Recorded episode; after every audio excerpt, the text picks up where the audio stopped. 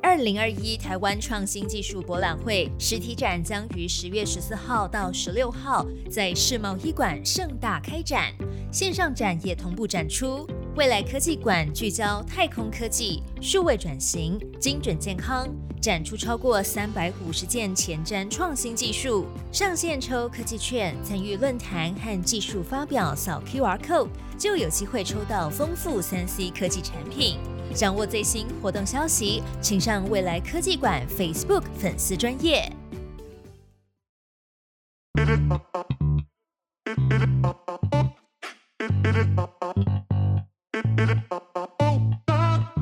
各位观众朋友，大家好，我是戴季全，欢迎回到康内二零二一。那今天呢，要来跟大家谈一谈台湾的经济正在全新的重新定义的这个过程中，我们的出口，尤其是半导体，大家一定听到台积电的股价起起伏伏，也听到了对岸他们现在正在对他们所谓的第三代半导体，也就是全球已经通用在谈论的化合物半导体来势汹汹。那车用电子的这个车用晶片的晶片荒，会对台湾的供应链产生什么冲击？台湾又到底准备好了没？我们今天这个部分这个 session 特别邀请了两位非常权威的专家来跟大家聊一聊这个话题。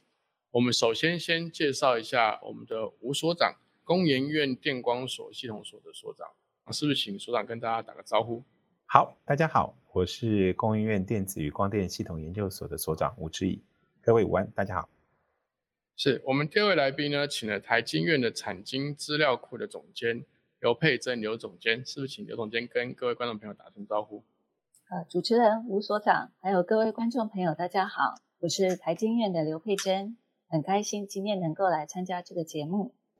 好，那我们第一个题目呢，就想要请教我们的刘总监，就是说我们现在全球其实关于半导体的新闻越来越多，以前半导体好像都是属于产业新闻。但现在好像整个半导体都已经变成了地缘政治、中美这个角力、国际政治角力，甚至科技战的一个主要的战场。那就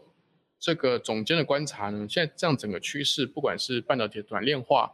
还是这林林总总、琳琅满目的这些变化跟冲击，这个对台湾的半导体或台湾的台积电，甚至台积电整个很强韧的这个供应链跟生态系，会带来什么样的影响和冲击？可不可以请你跟大家分享一下你的观察？好，谢谢主持人。那我想呢，在这一波，不管是在疫情，或者是美中科技战，那么甚至是在地缘政治的影响之下，那么全球现在各国都非常的在积极扶持自有的一个半导体供应链，也就是说呢，要在自家呢建立非常完整，呃，从上游到中游到下游的一个部分，那么也极力的都来进行一个扶植。那我们看到，其实包括在美国，它就寄出了，那么为了要生产呃这个半导体，做一个有效率的生产这样的一个计划，那么甚至也提出了美国晶圆代工法案，甚至在未来会投入五百二十亿美金来扶持他们的一个半导体。那当然，台湾也是有包括了，就是在领航企业的深耕计划，还有在半导体的先进制程。那么，甚至行政院那么也提出了四大的一个半导体的方案。那同时，我们也看到，目前在全球第三大的韩国，那它也推出包括的像是半导体系统发展的愿景，甚至是在 K 半导体的一个策略。那日本的话，它也将会投入两千亿日元，那么来扶持他们的一个半导体制造。那么欧洲的部分，则是提出了包括在欧盟。数位罗盘二零三零年这样的一个计划，那么甚至在中国，它也非常的积极，目前是推出了第二期的集成电路大基金哦，那这个是比第一期的一千三百八十七亿人民币，足足增加的呃，像目前至少是达到两千亿人民币以上，那么再配合它的新基建，那么以及科创板，那甚至呢还包括了就是在这个新时期促进集成电路。与软体呃高度的一个发展若干这样的一个政策，那也在“十四五”计划当中，那么也融入了第三代半导体的一个政策。那我想现在目前各国呢提出这样的一个自由国产化的一个目标，我相信这个未来恐怕会打破过去三十年呢全球半导体它可以说是维持高效率运作。那过去其实我们都是所谓的一个自由贸易政策，它发挥到一个最极致。也就是说，各国是依他自己的所谓的比较利益，那么来进行生产。但是这样的一个模式，恐怕就会在未来会被打破。在各国这样子陆续都要自己来打造自己的半导体供应链，就有可能会造成未来在半导体的一个所谓的前期的投资成本哦，就是包括的资本支出跟研发的这一块，可能就会增加了九千亿美金。到一点二兆美金这么多，那甚至在每年要新增的一个营运成本也会高达四百五十亿到一千两百五十亿美金，同时也会让半导体的价格可能会上涨了三十五到六十 percent。那这样的一个情况，恐怕会让未来整个半导体其实在技术的演进上啊，会比较缓慢一些。同时呢，在终端的一个应用市场，那么也就是你我的一个消费者，可能在呃，包括了这个消费性电子啦，或者是在呃通讯，那么甚至在资讯的一些产品，其实都会面临到涨价这样子的一个问题。所以，可能未来各国在逐步的实行政策之后，它势必要在所谓半导体供应链的一个韧性跟效率之间来取得平衡，否则这样的一个发展，其实对整个全球半导体未来的一个发展形势，恐怕并不是那么样的一个有利。所以在先前呢，其实也呼应了张忠谋先生哈所讲的哦，现在各国那么陆续推出这样的一个政策，其实对于半导体呃是福是祸，未来是呃值得观察的。那另外我们看到，那么就台积电来讲，其实各国啊都竞相邀请台积电呢到当地来进行投资哦。那我们看到现在目前除了在美国的亚利桑那州，其实这个厂未来还是有一个扩产的一个空间。我想这个是台积电呢保留，就是未来还有加码的一个部分。那另外就是在台湾，当然还是我们的一个生产重镇，所以目前从竹科，那么到这个南科，甚至也可能未来会延伸到高雄地区，这个都是目前呢台积电它在台湾大投资的一个计划。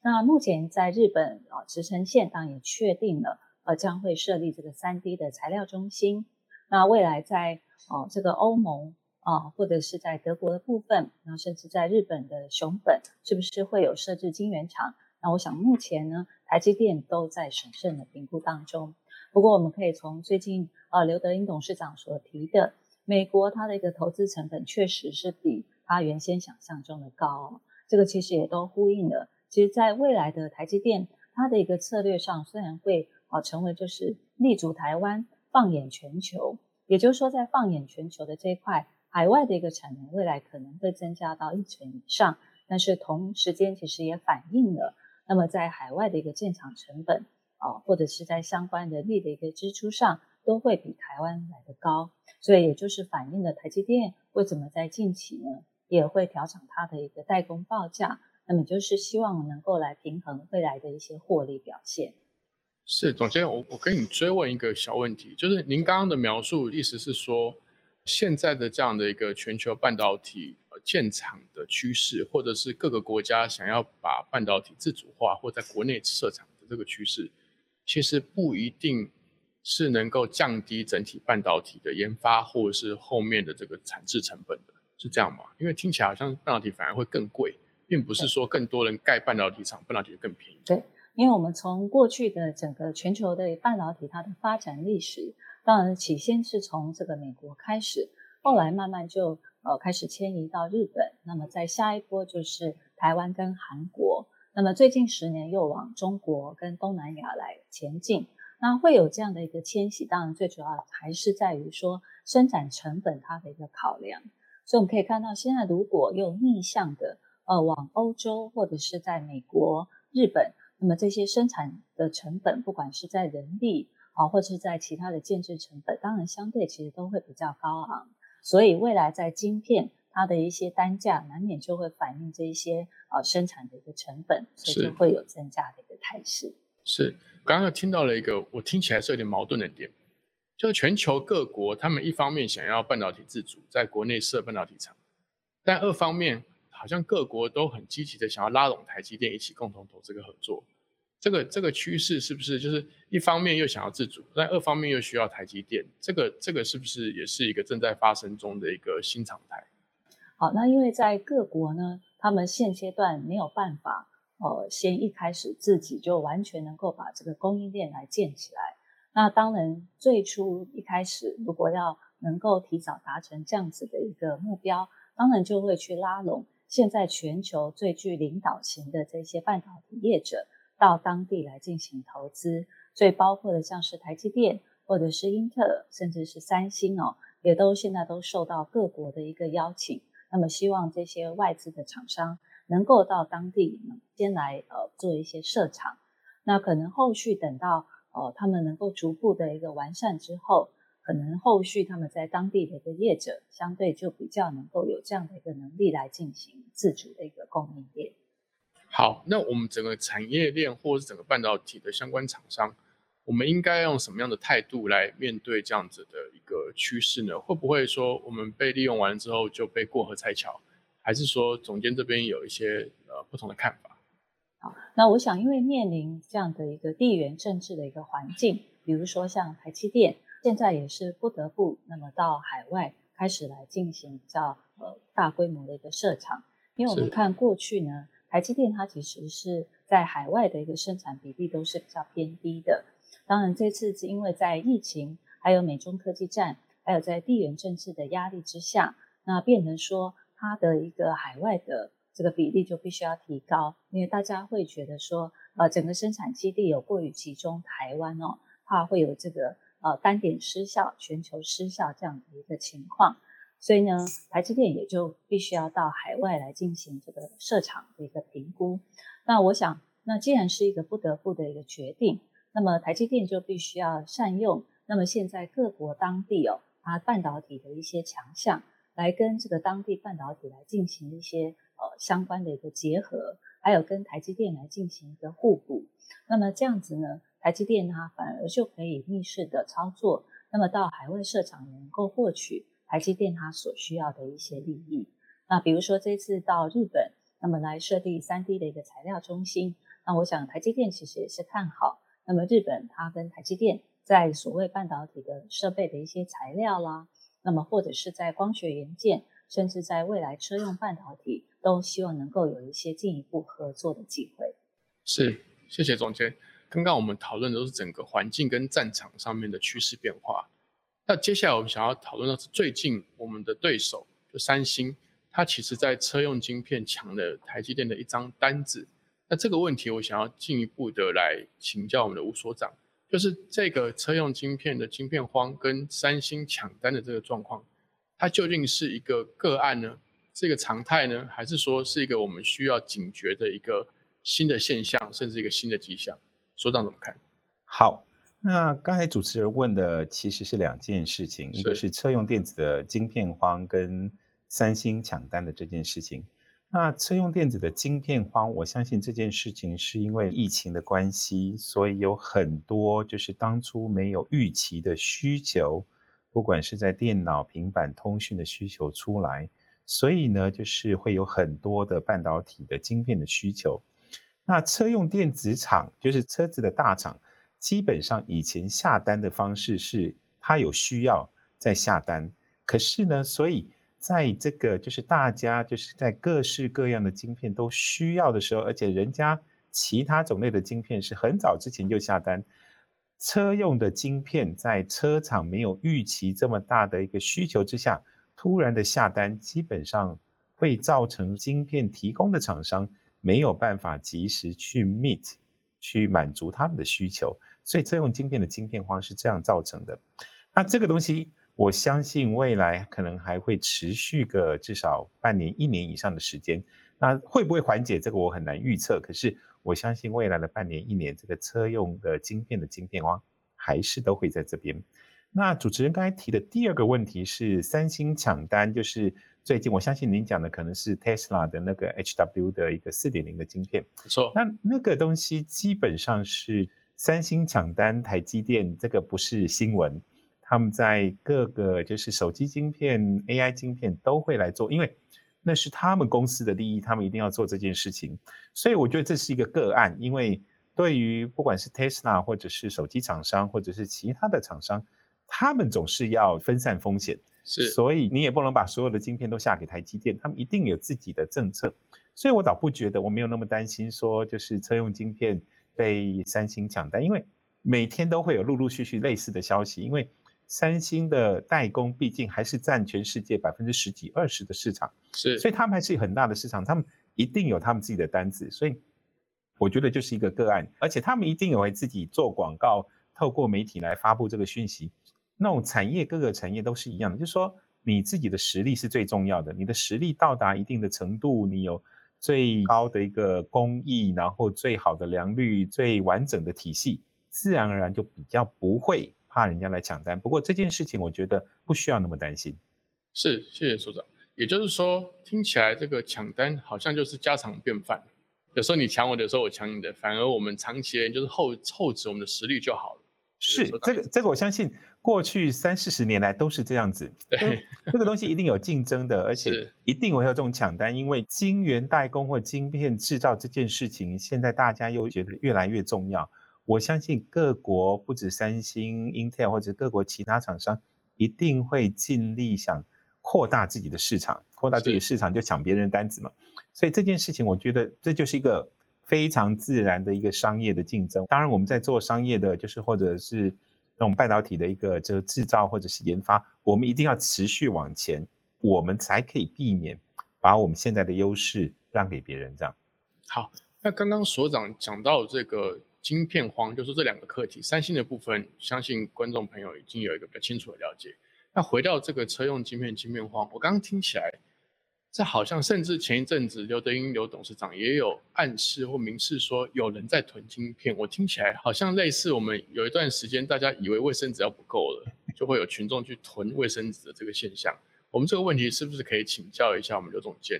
就是这样的现象是存在的吗？那如果是存在的话，我们台湾的半导体厂或是我们台湾的这整个产业供应链，我们在战略上面有没有什么需要调整的地方？好那我想在呃车用晶片，其实从今年年初以来，那当然就成为呃包括的像美国或者是在日本，那么德国，甚至在韩国政府，那么都向台湾来进行求援哦。那反而台湾其实在这次的车用晶片荒，它所扮演的一个角色，当然就是比较吃重一些。那毕竟因为台湾我们在全球的一个八寸厂，它的一个产能呢，其实是高达了二十 percent。那在八寸厂当中，其实有三十三 percent，那其实是应用在车用的一个半导体这样的一个市场啊。那所以我想这个都相对凸显。那么为什么各国好像呃蛮重视，就是台湾的一个业者哦，能不能够伸出援手？那我想现在因为在不管是车用晶片，它算是在这一波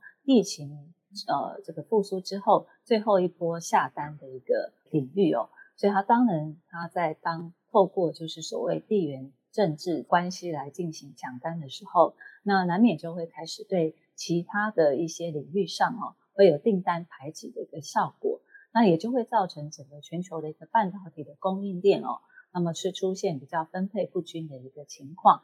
那所以现在呃，整个这个全球半导体的供应链，那似乎其实是比较处于混乱的一个态势哦。那因为呃，除了就是说，先前当然我们的台湾的一个半导体业者也非常的积极来配合，那么进行一个扩产。但是后续因为台湾啊也发生了，就是我们五到七月份也有一些这个疫情呢，稍有一些影响。还有在全球的部分，那包括了像是在东南亚疫情的这一块，那么也影响到相关的一些车用的封测啊的一些厂商。那么甚至在年初啦，包括了在美国的德州大学。还有日本的强震，那后续其实也都影响了车用半导体厂它本身产能扩充的一个状况，所以我也非常同意哦，刚刚我们所长所讲的，可能在车用晶片的这一块，它的一个供需呢紧俏的局面，大概至少还是要维持一段时间哦。那我们认为，其实大概哦要到明年的一个上半年，才看看有没有机会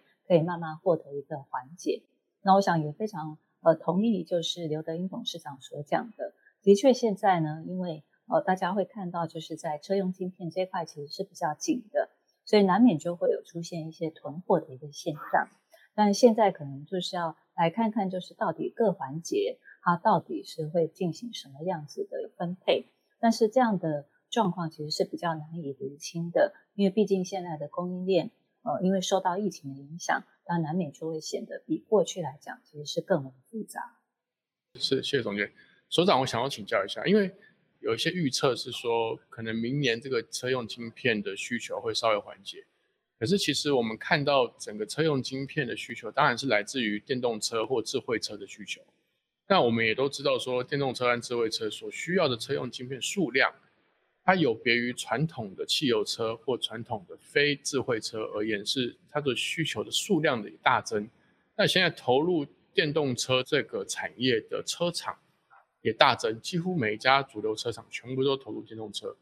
这个趋势会不会让车用晶片变成台湾晶片成熟制成的一个新的主流？其实车用晶片本来现在在台湾的半导体晶圆代工、晶圆制造厂商本来就是一个主流之一。可是当然，现在最大的还是所谓的手机呀，或者是电脑啊，或者是 AI 用的那种高性能的晶片。那车用晶片这块，我相信各个就是半导体厂大概也都有预测到，说未来会有一个蛮高的一个成长。所以它本来就是会是一个主流，而且它的重要性会越来越高。那就跟刚才主持人讲的，未来电动车或者所谓的自驾车。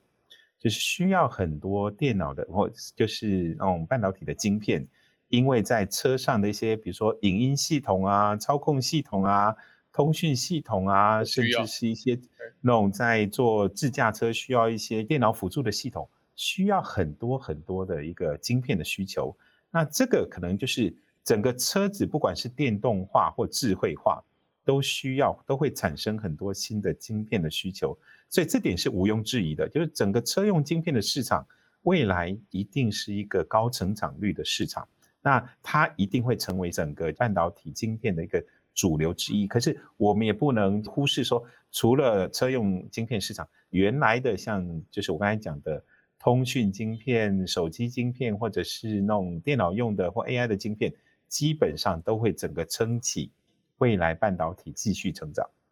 好。那对岸呢？就是说，中国大陆当然也看到了这样的趋势跟机会。对岸在发展，不管是他们所谓的第三代半导体，或者是现在整个呃车用晶片，甚至是整个中国大陆内需市场的电动车的需求或航太卫星的需求，中国大陆有什么样的优势吗？或是我们应该要怎么样来呃了解跟看待这样子的竞争？就请所长跟我们分析一下。好，那。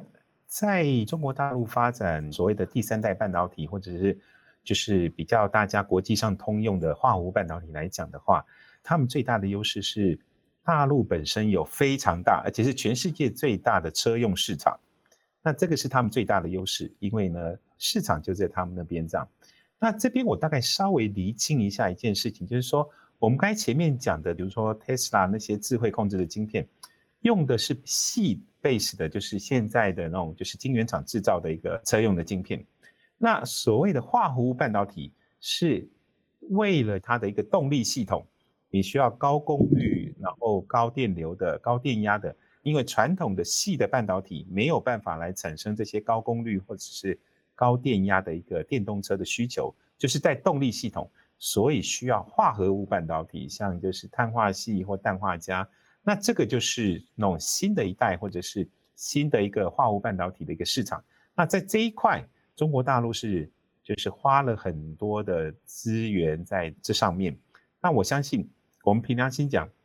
在化合物半导体，因为他们是全世界最大的市场，所以他们有很大的优势。因为你市场大的，你可以制定规格，你的价格的控制能力会比较好。然后他们，我相信他们也看到这点。所以他们其实，在五年前、十年前就已经就是有系统的，就是在投入这个化合物半导体的一个研发或者是一个开发的工作。是，那我想再进一步请教所长，就是这个回到我们台湾自己的准备程度，就是说在中国大陆这样准备的情况，台湾对于化合物半导体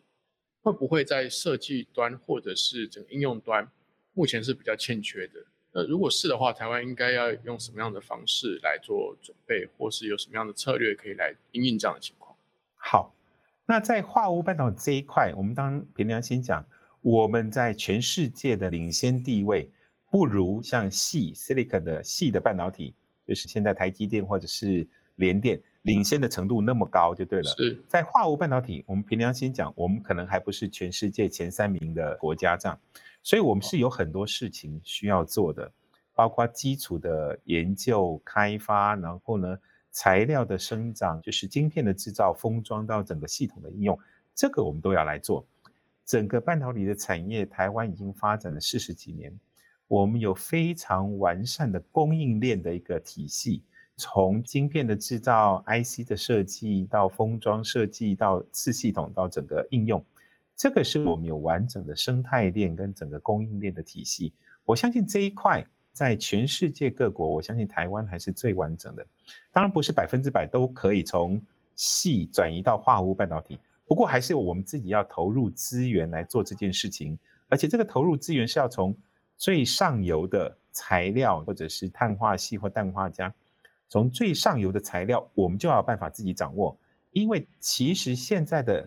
最源头、最上游的材料，基本上百分之八九十还是掌握在欧美、日本的手上。在我学生时代，美国的那个 Cree，他们就已经在投入。四力跟卡白就是碳化系的一个开发或者是研发的工作，所以其实原物料这边基本上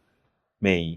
欧、日基本上还是占绝对的领先的地位。这样，那我们如果要从事或发展我们自己的一个化物半导体的产业，我们一定要从最上游的原物料，或者是从长晶甚至是设备开始就做起，结合我们本身就已经有优势的。晶片的设计、晶片的制造跟封装，我相信这样才可以让台湾在化物半导体可以进入到所谓的领先群里面。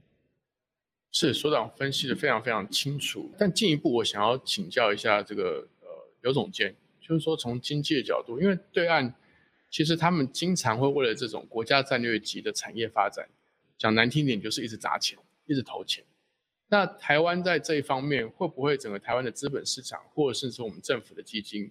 我们这方面做得够吗？我们以前甚至都还有一些这个投资奖励的条例，但现在似乎好像也没有了。那这个部分，我们是不是需要在资金面或是投资面有什么样的政策上面的调整，还是呃民间要需要有什么样观念上面的调整，来应应或 support 我们的台湾的半导体来迈入下一个阶段？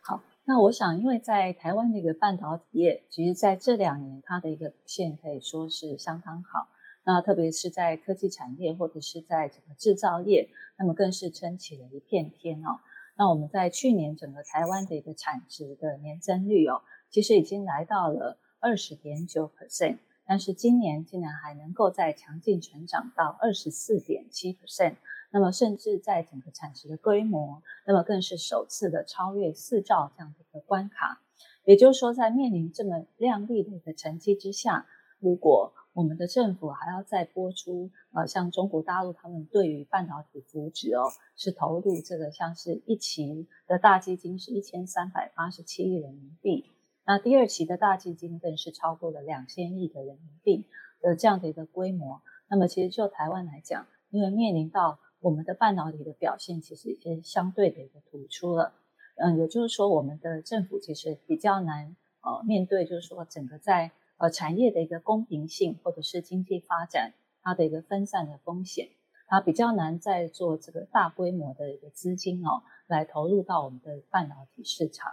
那我觉得现在反而在台湾的政府可以来协助我们的半导体业者的，那其实反而是在一些比较基础的设施。哦，包括的像是水电这个稳定的一个供应，或者是在土地的取得上，或者是相关的一些环评哦，这些倒是可以协助厂商，那么来进行比较顺利的，呃，可以让这个扩产的时间能够缩短。那另外就是在人才的方面哦，那我觉得在呃台湾我们政府，那么可以更加的呃，包括的像是用这个所谓防堵啦。那另外就是主动出击，那么甚至是在中长期培育的这一块，我们都要针对半导体业呢有一个非常中长期的一些规划。那毕竟在人才的部分，其实这个是呃台湾的一个政府是可以琢磨的地方。那另外一个就是面对未来中长期，也就是说全球绿色世代的一个来临哦，也就是说现在大家都在谈的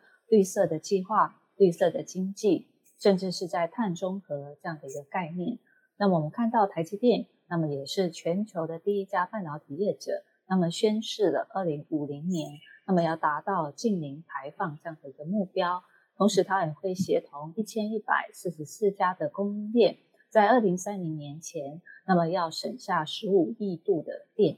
那我想，这个都代表着，其实未来在半导体业碳中和的这个部分，也需要呃做一个相当的努力。那所以，政府其实也应该呃，就是协助我们的一个半导体的厂商哦。第一个部分当然就是了解我们的碳的排放，它的一个足迹。那第二个的话就是说，怎么样去规划，那么让整个呃提高它能源的一个使用，那么未来呃能源它的一个这个再利用，呃能够让碳的一个减排，在未来能够达到这样的一个目标。那我想这个都是政府，我觉得目前台湾的呃这个状况是可以做的。是总监刚刚除了您提的政府可以做的部分，我特别关注的是关于人才这个部分。当然，从教育的角度来讲，我们的高等教育，不管是这个学生的人数，因为出生率关系一直在往下降嘛，整个基础学研，就是基础的理论的研究或科技的部分，刚刚其实所长也有提到，就总监的观察来看，我们的大学或者是我们这些基础科学研究或人才的培育，我们的准备程度足够吗？那另一个部分是说，我们会不会担心我们培养起来这些人才被对岸会被韩国挖角挖走？那所以在针对这个部分，我们刚刚其实就有谈到三个策略。第一个呢，我们就是要先防堵，就是像中国这个部分啊，或者是其他韩国来进行挖角。那我觉得特别是中国的这一块，那因为现在中国呢面临美国在政策上卡脖子的一些问题，所以它在半导体的整个国产化，它其实进程上是有受到一些阻碍的。那所以它现阶段就比较没有办法像过去透过这个海外的一个收购这样的一个捷径来建立他们的一个半导体供应链，但是呢，中长期他们又必须要走国产化这样的一个目标，所以现阶段，那么他们就会想要在这个自主供应的这一块，那么希望能够借助台湾这个部分的半导体人才来帮助他们完成这样的一个目标。那毕竟因为两岸。我们的语言其实是比较相通的，啊，文化也是比较接近。那再加上，其实过去台湾半导体业者哦，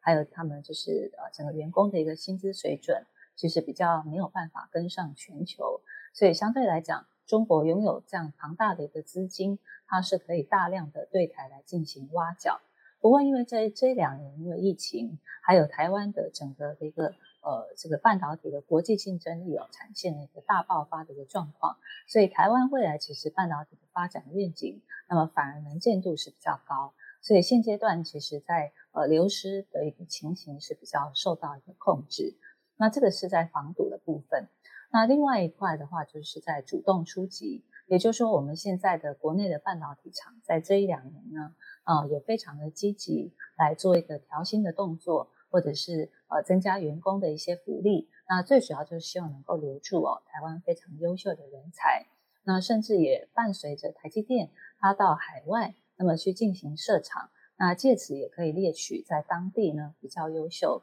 的这方面的半导体相关呃的一些员工来进入到台积电来进行服务。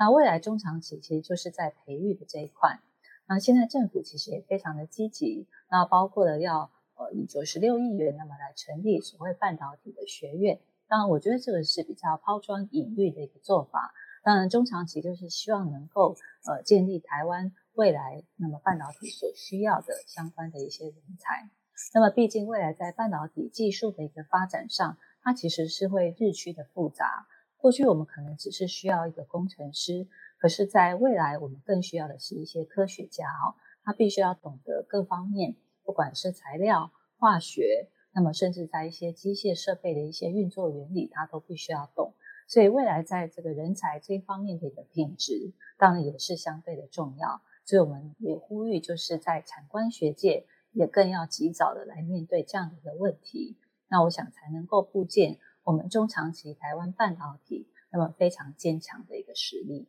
是谢谢总监，看起来这整个。半导体的趋势跟课题是方方面面的非常多的环节需要考量的。因为时间的关系，最后一个问题，我想要特别请教所长。其实这整个半导体的战略方方面面，刚刚我所长也提到，其实上游的原物料这些关键的原料的取得，主要都掌握在欧美日这几个主要国家，也是非常关键的。那看起来台湾是不是在这个部分会欠缺这样的优势，或者说我们应该要多侧重什么样的工作或什么样的投入，来增加我们这方面的优势呢？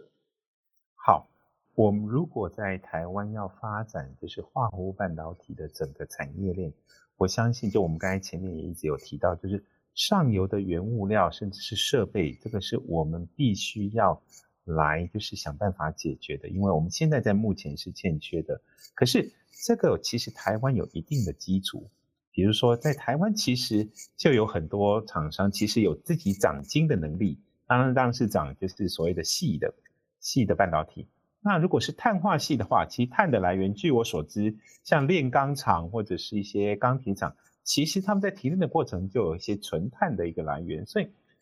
材料原物料来源其实不是问题，而是长晶的技术，这可能我们需要有一点资源，或者是需要花时间跟精力去投入的。那尤其是像碳化系这种半导体，它需要长晶的那些技术或者是温度。其实是远难度是远高于就是细的那个长晶，所以我常常讲半导体这种东西没有什么弯道超车的，我们就是要想办法一步一脚印的建立我们上游的一个供应链的体一个体系，这个非常重要。我们举一个例子来看好了，就是几年前像韩国跟日本，就是虽然我们都知道韩国是现在的。半导体的那个就是第一润或者是产值远大于日本，可是日本掐住它的原物料的来源，其实韩国根本动都动不了就对了。所以原物料材料的来源是一个非常关键，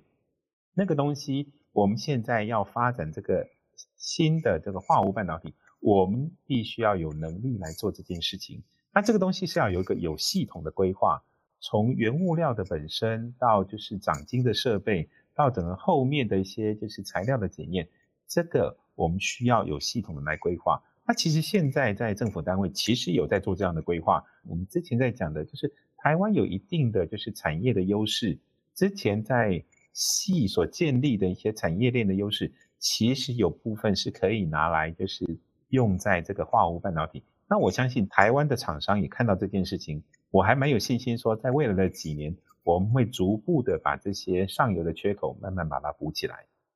是，今天非常谢谢这个吴所长跟刘总监两位权威做这么精辟的分析。其实虽然只有短短的半个多小时，当然有很多问题我一直很想追问，但其实我听起来，至少台湾在这个半导体面临新的，不管是国际的政治的变化，就是整个全球各主要国家希望半导体自主化这个趋势，还是化合物半导体这个新的。半导体的这个需求以及新的技术，台湾在理论跟战略层次上，我听起来是准备好但是接下来其实更关键的就变成是我们整个产业跟供应链，甚至政府和学学术的研究单位，都需要每一个环节、每一步、每一步的都能够站好站稳、扎扎实实的去走、去累积，不要去妄想能够像刚刚所长讲的有弯道超车的这种好事情。那今天再次谢谢两位来宾，希望台湾在未来的十年，我们在新一波的这个半导体新变局之中，能够大家一起携手合作，再赢一局。谢谢两位来宾的参与，也谢谢各位观众陪伴我们的半个小时。我们下一次网络上再见，谢谢，谢谢，谢谢。